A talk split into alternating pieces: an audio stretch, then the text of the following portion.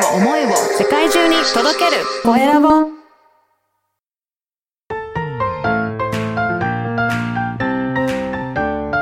聞く力能力技術魅力があるのに伝わらない社長へ。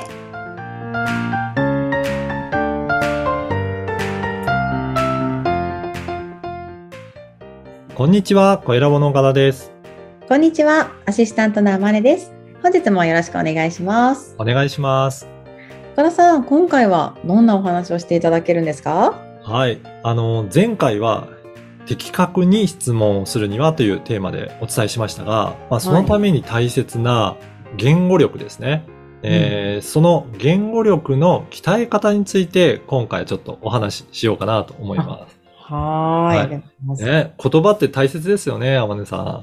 大事ですね。やっぱり言葉遣いとかもね。そうですよね。だから、どういうふうにして、は、あの、発信していくかっていうのは、本当に言葉の力になると思うんですね。はい、あの、その言葉の、えー基本となるのが、こういった音声で、我々が今会話しているような音声で伝えるっていうことが、まあ一番元になってるんじゃないかなと思います。はい。天音さんどうですか？このコロナになってから、はい人に会う回数は減ってますか？あんまり変わらないとかありますかね？まあ、もちろん減ってますよね。対面でってことですよね。対面ではですね。じゃあ、はいオンラインも含めてだとどうですか？会う人の数とか人数とかだと。ああ、オンラインでは逆に、私の場合はね、フリーランスで今これから駆け出しっていうのがあるので、結構いろんな人と話したいっていうのがあるので、はい。よ。はい。ね、そうですよねうん。だから、人によっては、あの、本当に、あの、リアルでお会いすることがなくなったので、全然人に会ってないです。会話もあんまり、あの、やることが、することがなくなって、えっと、会話も減ってますという方もいらっしゃると思うんですね。はい。私なんかも天音さんと同じように、オンライン上でミーティングがすごく増えて、うん。逆に移動時間が、あの、うなくなったので、うんスケジュールも結構詰めて入れられたりとかするので、一日に何人もいろんな人とお話しする機会ができて、逆に会話をすることが増えたなっていうふうに思うんですけど、やっぱりどれだけ人とお話をしたりとか、あの、は情報交換するのかっていうことによって、言語力って鍛えてえーいけるんじゃないかなと思います。はい。で。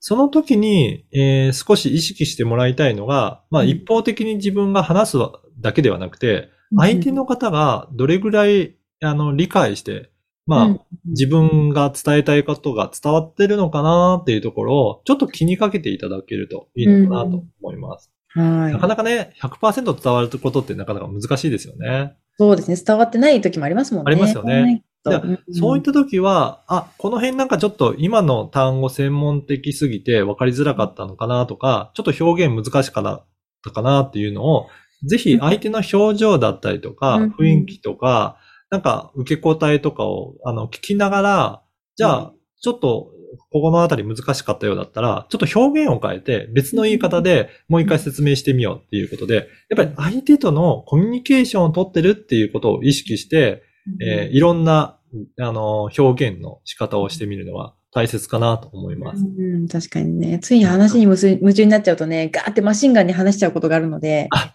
はい。そうですよね。はい。なので、ちょっと相手の方が、あの、ついてきてあいるかなとか、なんかそういうふうに意識すると、そうすると、語彙力っていうのは、そうすると自分の伝えたい方法じゃなくて、相手が伝わる方法ということなので、言葉の表現を考えてくると思うんですよね。それがすごく大切で、やっぱりいろいろ人によって伝わるあの表現が違うので、そこを、えーちょっと考えながら、えー伝えていくことが重要かなと思います。うん。で新しい考えを、えー表現するには、やっぱり読書して表現方法を、あの学んでいったりとか、それと、か、あといろんな人と話しながら、あ、この人はこういう話し方をするんだなとか、こういう伝え方をすると確かにわかりやすいんかなっていうのを、そこも意識して聞いていくと、いろんな表現を自分自身が、あの、身につけることもできるかなと思います。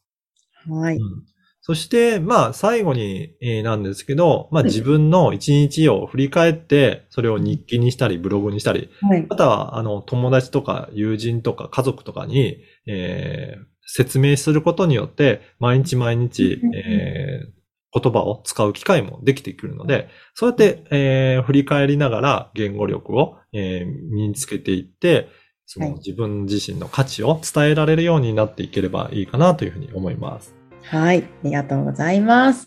今回は言語力の鍛え方についてお聞きしました。LINE 公式でもビジネスに関することや、ポッドキャスト活用方法なども掲載しています。よかったらチェックしてみてください。それでは次回もお楽しみに。